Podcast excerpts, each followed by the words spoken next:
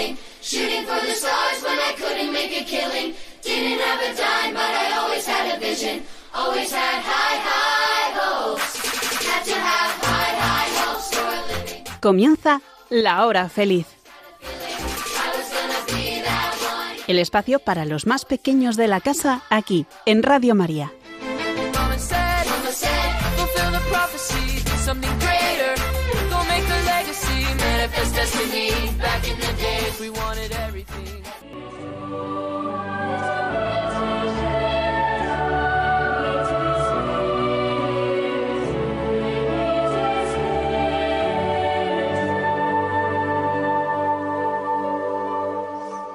Buenas tardes a todos los oyentes de La Hora Feliz, un programa de Radio María. Hoy estamos con los niños de Escola Cordis Jesu para hacer este programa con mucho arte. Hola, soy Berardo y tengo 8 años. Hola, soy Antonio y tengo 7 años. Hola, soy Lucía y tengo 6 años. Hola, soy Ignacio y tengo 7 años. Hola, soy Clara y tengo 7 años. Yo soy Marta Jerez. Todos os deseamos que estéis pasando estos días de Navidad con mucha alegría, celebrando el nacimiento del niño Jesús con familia y amigos. Mandamos un abrazo súper especial a aquellos niños que tengan que estar en el hospital o en la cama porque estén enfermos. Hoy, en nuestra sección de niños cantores, la Escolanía del Escorial nos va a acompañar con algunos villancicos. En el cuadro de la estampa de hoy mm, no daremos muchas pistas, pero diremos que también es muy propio de la Navidad. Y finalmente tenemos en Arte en la Palabra una poesía de Lope de Vega. Comenzamos.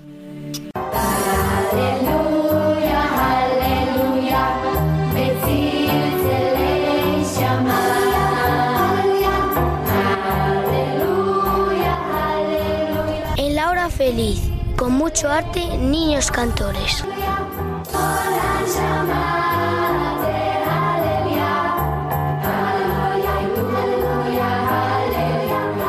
Seguimos este programa en el monasterio del Escorial y hoy vamos a hablar un poco de su basílica. Es el corazón del monasterio. En nuestros programas anteriores, que se pueden escuchar en el podcast de Radio María, explicamos algunos detalles de su construcción. Mirar, el nombre de basílica viene del latín, se dice exactamente igual, basílica. Y esta palabra del latín viene también del griego, que es basilique, que significa casa real. Y en tiempos del Imperio Romano la basílica era donde estaban los tribunales. Pero a lo largo de la historia, los papas han otorgado el título de basílica a un templo importante. Hay dos clases, basílicas mayores y menores. Las mayores son solo cuatro y están las cuatro en Roma.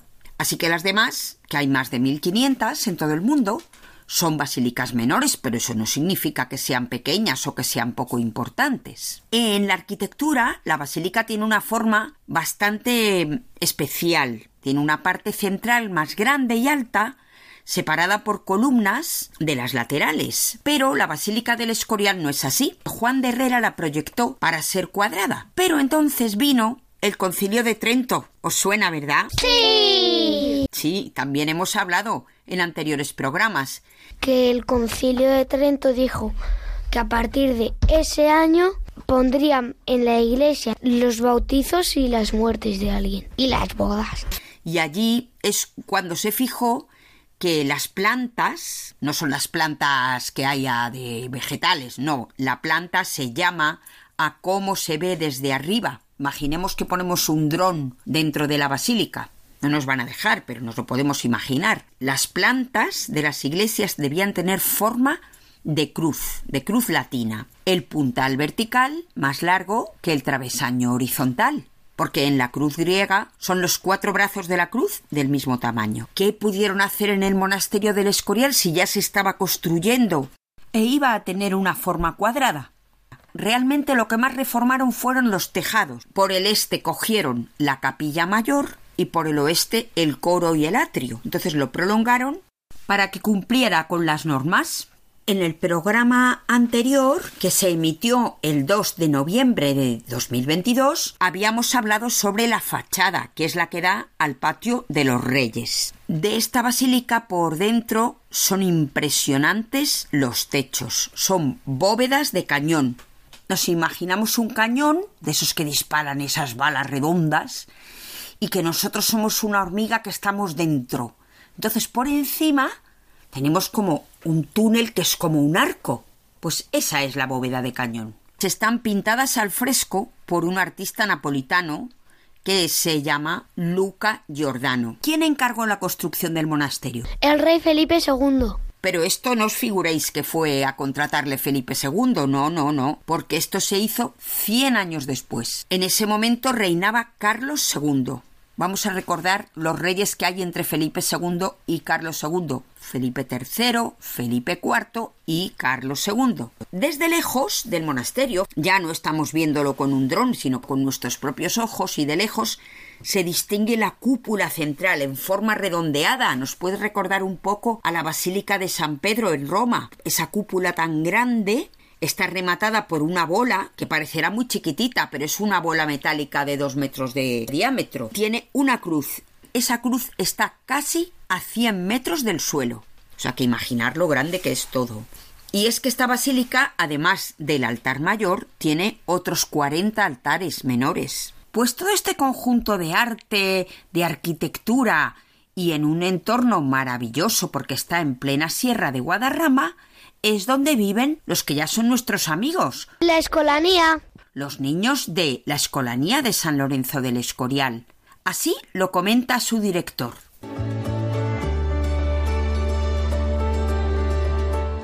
Yo creo que tiene que haber algo de diferencia entre educarse en un colegio de cemento y en un edificio que, que, que por todas partes está hablando de historia y de arte.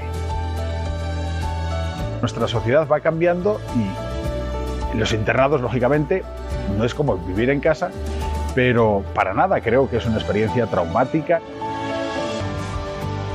Creo que son todos aspectos que son muy positivos a la hora de, de hablar de la formación de un niño. Yo siempre les digo a mis padres que quizá el mejor regalo que me hicieron, a pesar de lo que lloré cuando yo estuve aquí de niño el primer año, fue traerme a la escolanía. Definitivamente merece la pena ir a visitar el Escorial, y qué mejor si lo podemos hacer coincidir con alguno de los días en que la escolanía cante en la misa o un concierto de los que alguna vez dan. Pues hoy vamos a escucharles en una canción de Navidad. Tiene dos nombres. Se le llama Fuentecilla, pero también a la nanita nana.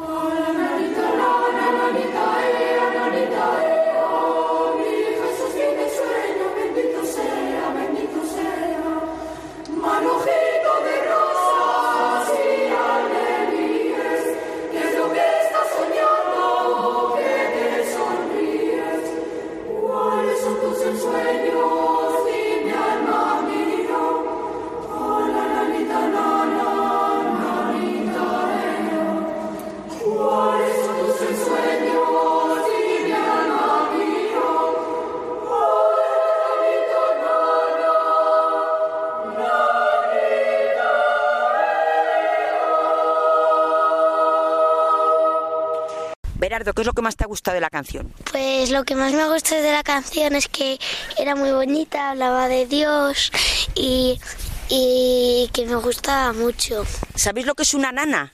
No. ¿No sabéis lo que es una Esto para dormir, esas cosas que los bebés utilizan para dormir. Justo, es una canción que se canta para dormir. Por eso dicen na, na, na. Y por eso dicen, a la nanita nana. Así, eso es. Mi Jesús tiene sueño, bendito sea, bendito sea.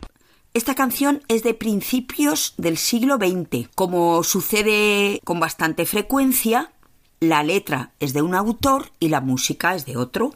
La letra es de Juan Francisco Muñoz y Pavón y la música de José Ramón Gómez. Fue compuesta para voz y piano. Hay muchísimas versiones de distintos coros y es preciosa la que hace Paola Hermosín, que es cantante, guitarrista y profesora de música sevillana. Vamos a escuchar la intro de su guitarra.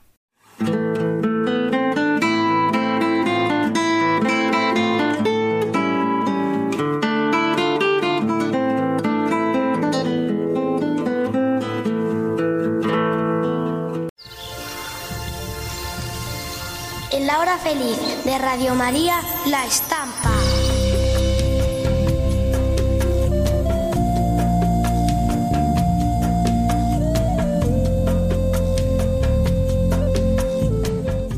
Como siempre, la estampa del programa la podemos ver en el Facebook de La Hora Feliz.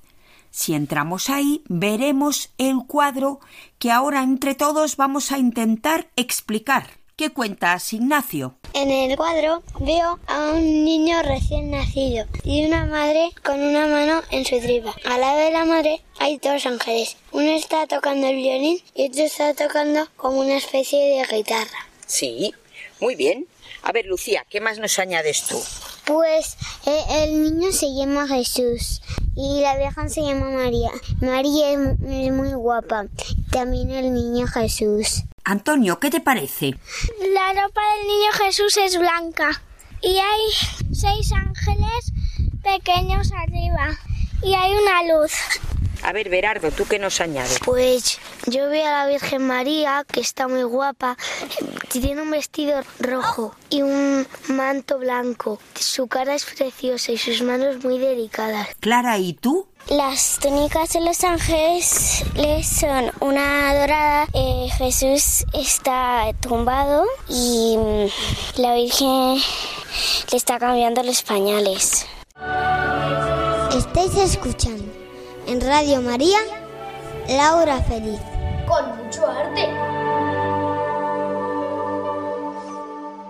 Este cuadro es de un pintor sevillano. Murillo. Y es un cuadro que no lo vemos muchas veces. Hace poco estuvimos viendo algún otro cuadro de Murillo que está en el Museo del Prado. En cambio, este es de un coleccionista privado que vive en Suiza. En muy pocas ocasiones lo han podido traer. La última vez lo trajeron a Sevilla hace unos tres o cuatro años para una exposición que lo trajeron desde allí. Se llama La Virgen de la Faja, porque veis que hay aquí unas fajitas de las que ponían a los bebés antiguamente y la Virgen le está poniendo la faja al niño, ¿no? Refleja mucha ternura, todos están muy tranquilitos, el niño Jesús no está llorando, la Virgen está tranquila, seria. Yo creo que está pues como admirando que este niño tan chiquitín que tiene en sus brazos es también Dios y entonces le mira con cariño pero también con mucha reverencia. Y los ángeles pues cantando como suelen hacer. Pues ahora, para ir decidiendo dónde nos vamos a meter dentro del cuadro, vamos a buscar inspiración en este bonito villancico de la escolanía.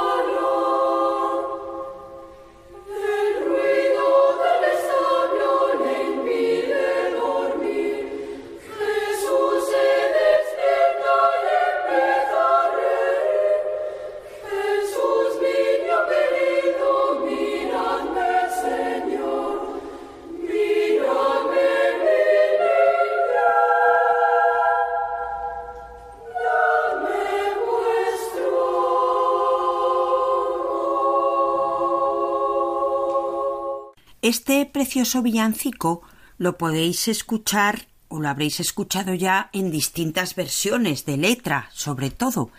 Y es porque el original está en inglés, entonces un poco cada uno lo traduce o lo adapta de distinta manera.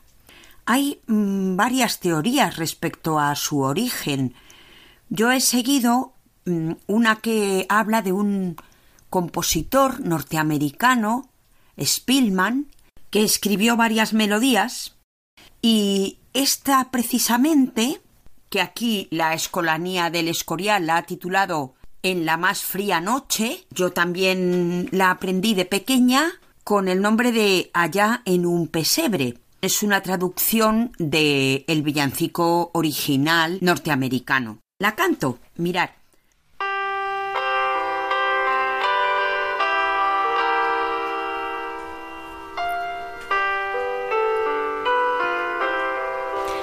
Allá en un pesebre, entrando en Belén, Jesús ha nacido para nuestro bien. El cielo se cubre con gran resplandor. Los ángeles cantan y adoran a Dios. La escolanía lo hace mil veces mejor, ¿eh? Bueno, pues esta melodía parece ser que la compuso para poner música a un poema que existía del siglo anterior que habla sobre un río, el río Afton, que es un río de Escocia. Este compositor, Spillman, le puso música. Pero más adelante, cuando escribió la canción de Navidad, incorporó esta melodía como, vamos a decir, estribillo del villancico, que es la parte que hemos escuchado. A ver, Bernardo, explica un resumen que no sé si se entiende muy bien. Pues a ver, había una poesía de un río y el músico le puso música a esa poesía. Después de haber hecho eso, se inventó un villancico y le gustó mucho la música que había puesto de la poesía del río. Entonces le puso esa música. Vamos a hablar un poquito de este compositor, Spillman. Vivió en el siglo XIX. Nació en 1812 y fue abogado. No era católico, sino que era protestante, era presbiteriano y compositor. Entonces, él precisamente cuando estaba en la Facultad de Derecho es cuando escribió la música para este poema escocés que hemos dicho, ¿no? Y es de las melodías más famosas, de sus siete melodías, esta es la más conocida. Después de, estudiar derecho, se casó, aunque quedó viudo enseguida, en poquito tiempo, y volvió a casarse con otra mujer, con él, se llamaba Elisa, que era sobrina de un presidente que había en Estados Unidos. Tuvieron diez hijos, de los que vivieron seis, y su mujer murió en un barco de vapor, en un incendio. Así que volvió a quedarse viudo. Ya estamos viendo, cada vez que hablamos de personajes del, del pasado, que antes era bastante habitual que muchos niños murieran en la infancia, que hubiera también bastantes viudos porque morían jóvenes las personas, a veces en este caso por accidente, otras por enfermedades de las que ahora afortunadamente se conoce la curación o se han podido erradicar gracias a las vacunas. A ver, este cuadro que se llama La Virgen de la Faja, ya explicamos que es un cuadro también de... Murillo. Sí. Una, dos y tres. Adentro. A ver, Lucía, ¿dónde has llegado? Yo he llegado donde está el niño. ¿Y qué vas a hacer? Eh, voy, a pe- mm, voy a decirle a la Virgen María, voy a decirle a la Virgen María que es tan, tan bonito el niño com- como, como yo. Ah, muy bien. Muy bien. ¿Tú, Antonio? ¿tú dónde has llegado? Al lado de los jóvenes. Al lado de los jóvenes que son unos ángeles, ¿no? Sí. ¿Y qué les vas a decir o qué, le- o qué vas a hacer? Rezar. Bueno, rezar, vale. ¿Y tú, Miriam, qué? ¿Dónde has llegado? Yo he llegado al lado de la Virgen ¿Y qué? y ¿Estás escuchando o quieres hablar? Quiero hablar. Le ¿Qué, voy a decir que tiene mucha suerte que haya tenido al Salvador, que muchas mujeres han querido tenerlo. Bernardo, ¿tú? Yo, yo voy a intentar saltar para que los ángeles pequeñitos del cielo me cojan y me lleven al cielo. Bueno, ¿y tú, Ignacio, qué? ¿Qué idea tienes? Me voy a poner al lado del ángel que tiene como la guitarra y se la voy a pedir un rato. Ahí va. Buena idea. ¿Y vas a saber ya tocar? Como dentro del cuadro todo el mundo puede hacer lo que quiera, tú ya sabrías tocar, ¿no? Sí. Fenomenal.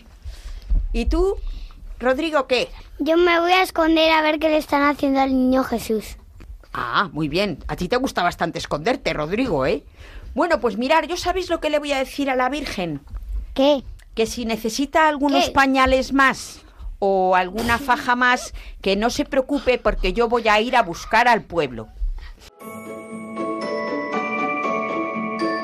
Estamos celebrando que el Hijo Eterno de Dios, encarnado en el seno de María y nacido en un pesebre, se ha hecho nuestro hermano para llevar a todos los hombres a su auténtica morada, el corazón del Padre. Vayamos todos a Belén y ayudemos a los hombres que no conocen a Jesús a encontrar el camino al portal. Es lo que intenta hacer Radio María, ser como la estrella que guió a los magos hacia el Salvador, y para ello necesita la colaboración de todos, que pedimos especialmente en este tiempo navideño, vuestra oración, compromiso voluntario y donativos. Colabora. Puedes hacerlo sin moverte de casa, con una simple llamada al 91 822 8010 o a través de nuestra página web www.radiomaria.es, donde verás los números de cuenta a donde podrás realizar una transferencia bancaria o a través de pasarela de pago con tarjeta. Además, tenemos disponible el método de pago Bizum. Y si quieres que tu donativo desgrabe, no olvides indicar tus datos personales, incluido tu NIF. Radio María te desea feliz Navidad. Qué importante es ayudar a la radio de la Virgen, ¿eh, chicos? Hay una cosa que todos podemos hacer por la radio y es rezar. Vamos a rezar nosotros, niños, también desde casa. Vamos a ofrecer una salve a nuestra Madre para que Radio María siga adelante y para que la Virgen sea siempre su directora. Que ella nos ayude a todos. Dios te salve, Reina y Madre de misericordia, vida, dulzura y esperanza nuestra.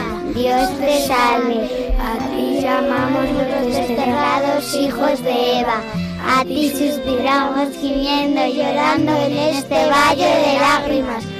Ea pues, Señora, abogada nuestra, vuelve a nosotros esos tus ojos misericordiosos y después de este destierro muéstranos a Jesús, fruto bendito de tu vientre, oh clementísima, oh piadosa, oh dulce siempre Virgen María, ruega por nosotros, Santa Madre de Dios, para que seamos dignos de alcanzar y gozar las promesas de nuestro Señor Jesucristo. Amén. Vamos a conocer un poquito más a Murillo. En un anterior programa habíamos hablado de su nacimiento y de su infancia. ¿Os acordáis de algo? Murillo tenía 14 hermanos, era el más pequeño. Y cuando tenía aproximadamente 9 años, sus padres se murieron. Y entonces una hermana suya se la llevó con ella. Em, su hermana estaba casada con un cirujano barbero y a Murillo le gustaba mucho pintar. Entonces, enseguida le llevaron a un- una escuela de pintura. Y ahí aprendió a dibujar y a hacer un montón de cosas. Cuando nació Murillo, Sevilla seguía siendo la ciudad más poblada de España, o sea, en la que vivía más gente, pero también era una de las mayores de Europa. Hubo una gran epidemia de peste en 1649 vino desde África y entró por los barcos. La población se redujo a la mitad. Fijaos, se cree que murieron unas 60.000 personas. Entre ellos, pues Murillo perdió a tres de sus hijos. Por cierto, eh, Sevilla tiene mar, que hemos dicho que vino la peste por barcos. ¿Qué creéis? No. No, está a más de 70 kilómetros del mar. Pero sin embargo tiene un gran río. Guadalquivir. Es un río muy ancho y profundo, se dice que es navegable. Quiere decir que los barcos que están en el mar llegan a la desembocadura del Guadalquivir y pueden ir subiendo río arriba hasta llegar a Sevilla, que tiene un gran puerto. Y esto ya era así en época de Murillo. Hace más de dos mil años, el río, río Guadalquivir, desembocaba en Sevilla y se comunicaba con el mar por un gran lago, que con el tiempo se fue secando y quedó ya el río. Bueno, pues Murillo se casó con Beatriz Cabrera, que era de una familia de labradores acomodados, vamos a decir, y tuvieron diez hijos, de los que solo cinco sobrevivieron a la madre, que murió cuando la pequeña tenía quince días. Así que Murillo se quedó viudo, ya para siempre. Uno de sus hijos, Gabriel, puede ser que haya seguido el oficio paterno. ¿eh? No está muy documentado, pero puede ser que sí. Viajó a América y es posible que allí pintara también. Bueno, Murillo, ya el mismo año de su matrimonio, tenía su propio taller y recibió el primer encargo importante. Once cuadros para el convento de San Francisco de Sevilla, en los que trabajó durante tres años. Para la iglesia de los franciscanos realizó unos años más tarde una famosísima Inmaculada Concepción, en lo que se hizo el mayor especialista. Fijaos, se conocen más de veinte cuadros con el tema de la Inmaculada pintados por Murillo. Y, y mirar qué detalle. Su mujer fue su modelo para un gran número de obras dedicadas a la Inmaculada Concepción, pero también empleó a algunos de sus hijos como modelos de ángeles cuando eran pequeñitos y también a, otros amigos y personas de las plazas y calles de Sevilla que algunos ni sabían que aparecerían en sus cuadros. ¿Os acordáis de un cuadro de la Virgen María que era una niña como vosotros y que está con su madre? Sí, que estaba Santa Ana leyendo un cuento a la Virgen María. Sí, ¿y qué es lo que estaba, cómo se llama el cuadro? Berardo, ¿te acuerdas tú? ¿Santana enseñando a leer a la Virgen María? Sí, sí, ese cuadro que está en el Museo del Prado. Bueno, pues esa Virgen Niña tiene la cara de su hija Francisca María, que luego ya de mayor fue monja. Eh, Murillo, además de pinturas religiosas, también retrató pues escenas cotidianas de, de la calle. Tiene muchas pinturas en las que aparecen niños jugando, comiendo. Se hizo famoso y el rey Carlos II le invitó a que fuese a Madrid. Pero Murillo no quiso, pasó solo allí alguna temporada. Pero le gustaba más estar en Sevilla que en Madrid. Sí, él prefería vivir en Sevilla y a Madrid solo iba de viaje, de vez en cuando para conocer seguramente las últimas novedades en pintura y al volver a Sevilla se ocupó en la fundación de una academia para ayudar a perfeccionarse en el dibujo a los maestros de pintura y escultura y a jóvenes aprendices. Al final de su vida inició una serie que no pudo terminar para la iglesia de los capuchinos de Cádiz, y es que no la pudo terminar porque sufrió un accidente, se cayó desde un andamio cuando estaba pintando y acabó muriendo a consecuencia de esas heridas.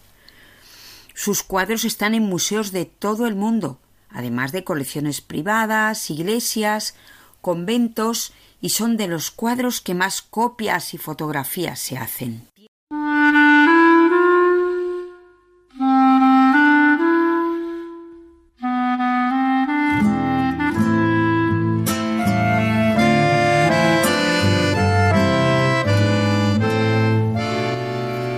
La hora feliz de Radio María, arte en la palabra.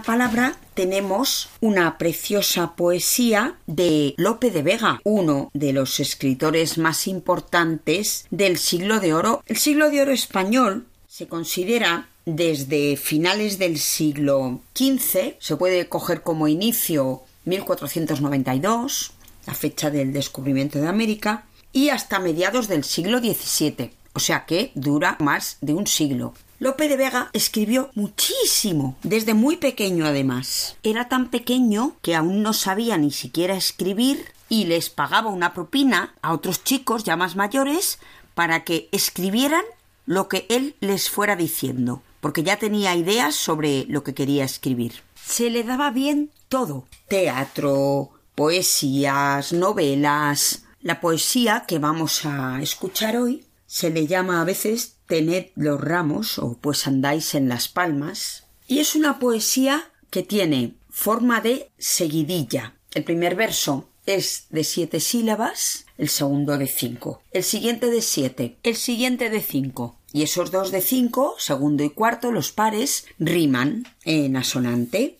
Está incluida en una obra que se llama Pastores de Belén, prosas y versos divinos, que es un libro que Lope de Vega dedicó a un hijo suyo, Carlillos, que murió muy poco después, con seis añitos de edad. A esta poesía, Brahms le puso música para componer su nana espiritual. Y recientemente, hace unos años, se ha hecho en cante flamenco. El cantaor Fernando Terremoto, ya fallecido, puso música e interpretó este villancico flamenco por tangos. Aunque habla de los ramos que se mueven y se agitan, en la poesía les piden que no hagan ruido para no despertar al niño Jesús, pues hay quien dice que quizá ese ruido no son las palmas, sino el agitar de las alas de los propios angelitos.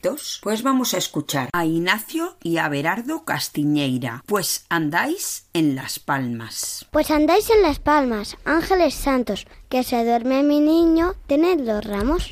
Palmas de Belén, que mueven airados los furiosos vientos que suenan tanto. No le hagáis ruido, corred más paso, que se duerme mi niño, tened los ramos. El niño divino que está cansado de llorar en la tierra por su descanso. Sosegar quiere un poco el tierno llanto, que se duerme mi niño, tened los ramos. Rigurosos hielos les están cercando, ya veis que no tengo con qué guardarlos. Ángeles divinos que vais volando, que se duerme mi niño, tened los ramos.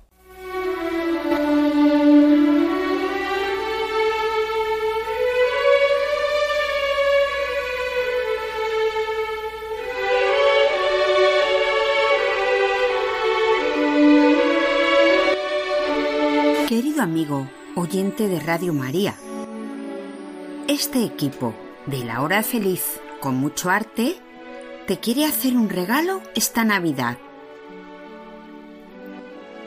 ¿Has escuchado cómo nos metemos en los cuadros? Esto es solo el principio. Te invitamos a que esta Navidad te sientes junto al Belén, un ratito tranquilo. Da lo mismo si tienes ocho años que si tienes ya ochenta. ¿Que no tienes Belén? Ve al de la parroquia. ¿No puedes salir? Pide una estampa. ¿Y si tampoco? Entonces, cierra los ojos y ábrelos del corazón. En todos los nacimientos, tengan más arte o sean más sencillos, se puede palpar el cariño con que se ha puesto. Anímate y entra. Sí, es el camino a Belén.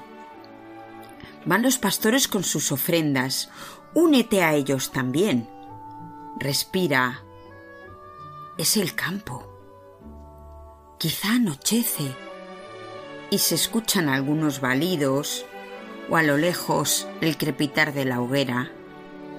Contempla al niño. Te está esperando.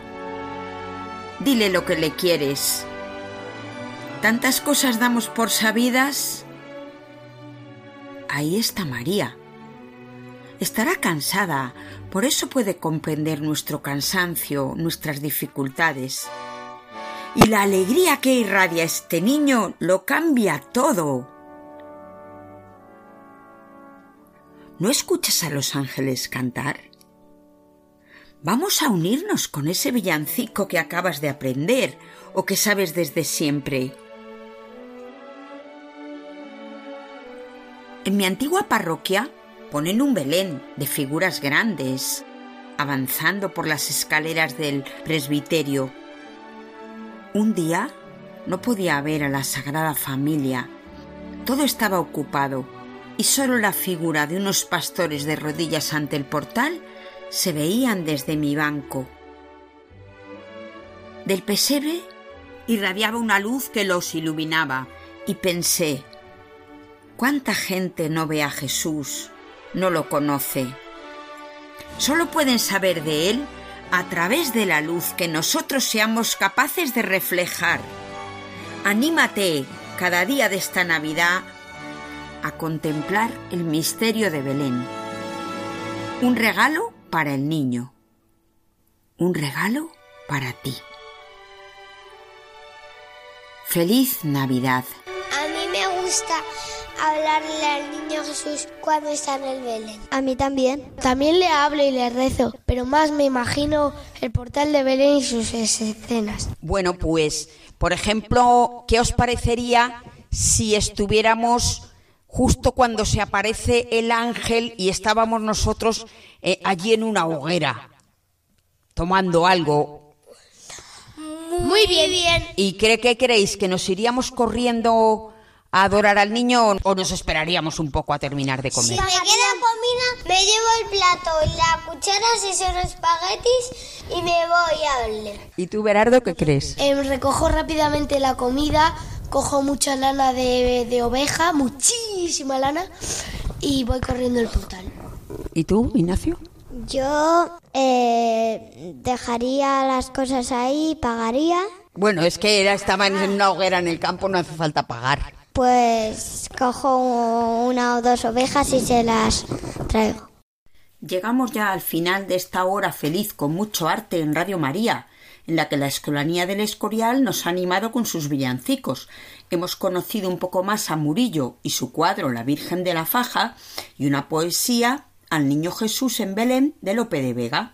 Ya sabéis que podéis volver a escuchar el programa en el podcast de Radio María o también pedirlo al 91 822 8010 a través de la web www.radiomaria o el correo electrónico pedidos de programas arroba radiomaria.es. Podéis escribirnos también al programa La Hora Feliz 3 arroba radiomaria.es.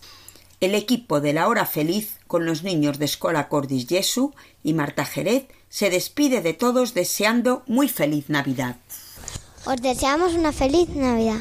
Porque la Navidad es muy importante y cada uno de nosotros tenemos que recibir la alegría que nos trae Dios al nacer. Feliz Navidad y también feliz 2023.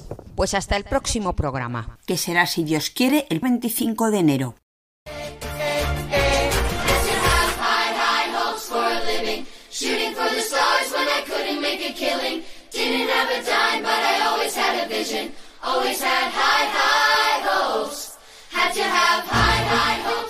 Así concluye La Hora Feliz, el espacio para los más pequeños de la casa aquí, en Radio María.